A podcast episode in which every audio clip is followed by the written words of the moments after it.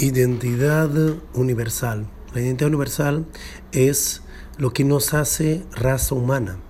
Eh, las prácticas, creencias que nos unen como seres humanos en este mundo o simplemente como seres vivos en este mundo. Por ejemplo, amistad, el cariño, el ayudar al prójimo, todo eso desde un lugar de no creación de identidad de un grupo de pertenencia y sí desde un marco de lo que es la humanidad se llama prácticas universales.